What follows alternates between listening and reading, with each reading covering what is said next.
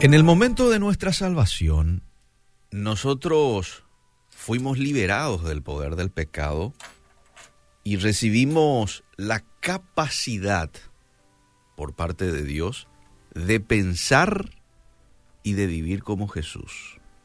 Yo tengo esa capacidad. ¿eh? Pero el hacer realidad este potencial exige un esfuerzo diligente de nuestra parte. Atención con esto. Un esfuerzo diligente de ahora en adelante, después de haberle recibido a Él en mi corazón, y un sometimiento al Espíritu Santo todos los días. Si yo no hago esto, entonces no me voy a ir a ninguna parte. Me voy a quedar siempre ahí en el primer peldaño. Yo necesito de un esfuerzo diligente y de sometimiento todos los días al Espíritu Santo para seguir escalando en este en esta experiencia, en este conocerle al Espíritu Santo, en este proceso de santificación. Después de reconocer la necesidad de cambiar nuestra manera de pensar, el primer paso, el primer paso es buscar la santidad. De manera que debemos de medir nuestras opiniones y nuestras decisiones de ahora en adelante por la palabra de Dios.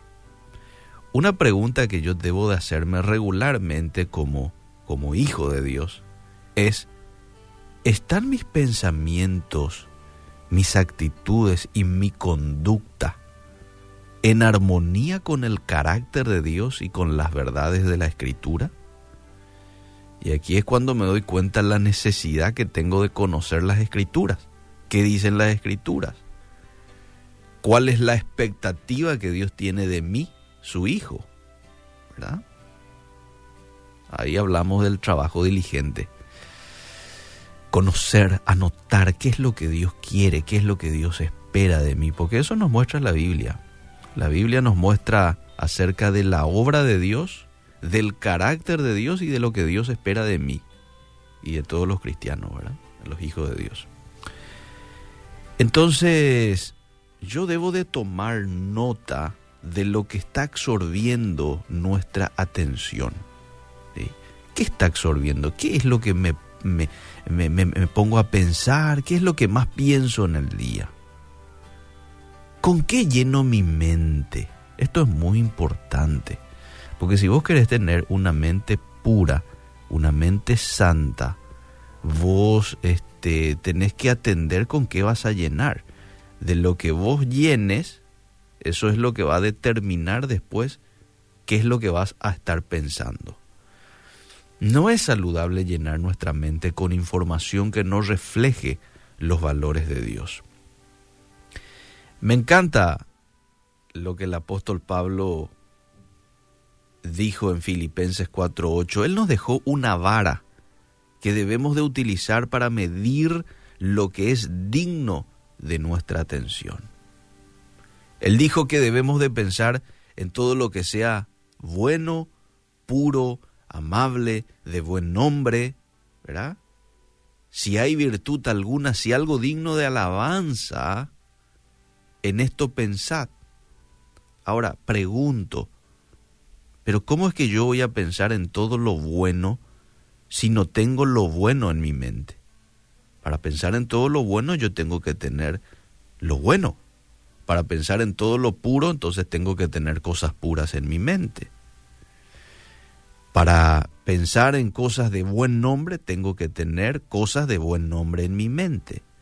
Y ahí el apóstol Pablo le dijo a los hermanos de Colosas también en su momento, y este es uno de mis textos favoritos, Colosenses 3:16, la palabra de Cristo more en abundancia en vosotros. ¿Qué es en abundancia?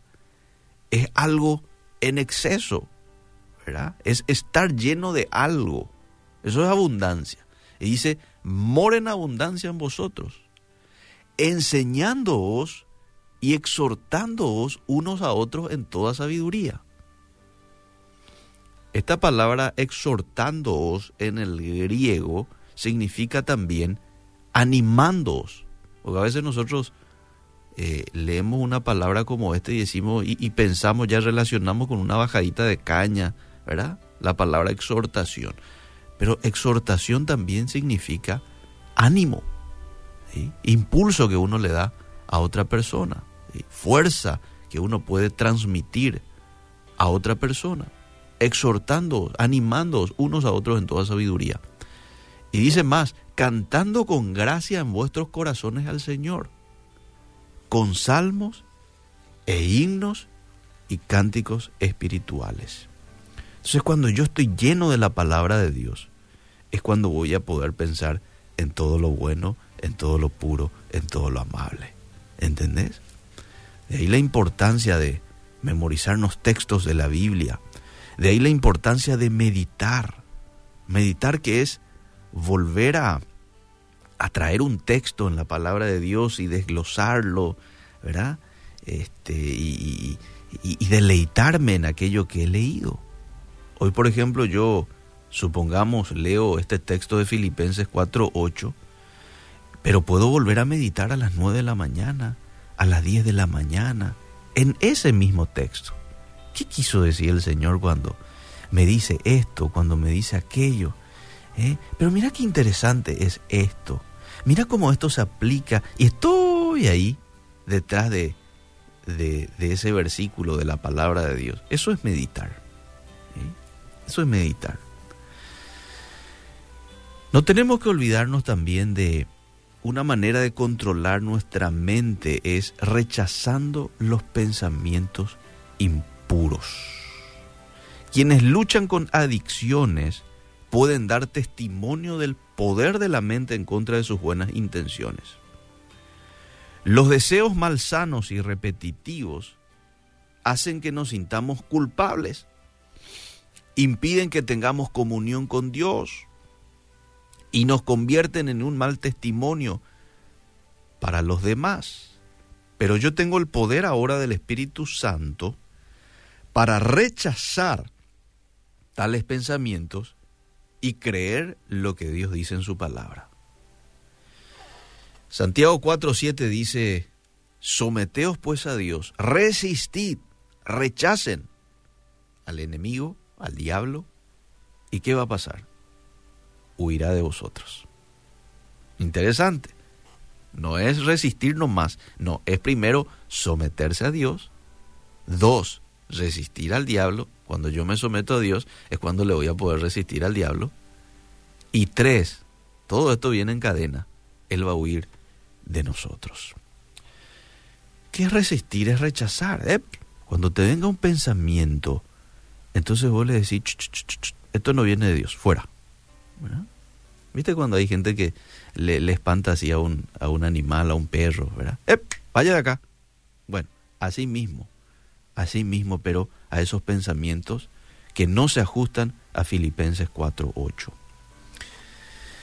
Desarrollar un estilo de vida santo comienza, mis queridos amigos, con lo que creemos. Si nuestra mente está en sintonía con la de Cristo, entonces vamos a saber lo que es bueno, lo que es justo, lo que es sabio. Nuestras vidas se van a parecer cada vez más a la de Dios, a la de Jesús, y vamos a experimentar el llamado a ser sus embajadores, tal como lo dice en 2 de Corintios 5:20. Entonces, en primer lugar, llenarme de su palabra, pero en abundancia, en abundancia, hasta que rebose nuestra mente de su palabra. En segundo lugar, atender qué es lo que estoy consumiendo ¿verdad? en el día, porque también puedo leer la Biblia a la mañana y a la tarde veo cualquier cosa, leo cualquier cosa. No, si querés tener una mente pura, elimina todo aquello que te pueda llevar hacia el pecado, que te pueda llevar hacia esas cosas impuras, ¿verdad? Y lo tercero que tiene que ver con rechazar constantemente, no te vayas a cansar en el día de estar rechazando pensamientos que te vengan, porque estos te van a venir, este, y más si vos eh, estuviste alimentándolos por un largo tiempo en tu vida fuera de Cristo, te van a venir este, durante muchas, muchas veces en el día. Y no te canses de rechazar todas esas veces.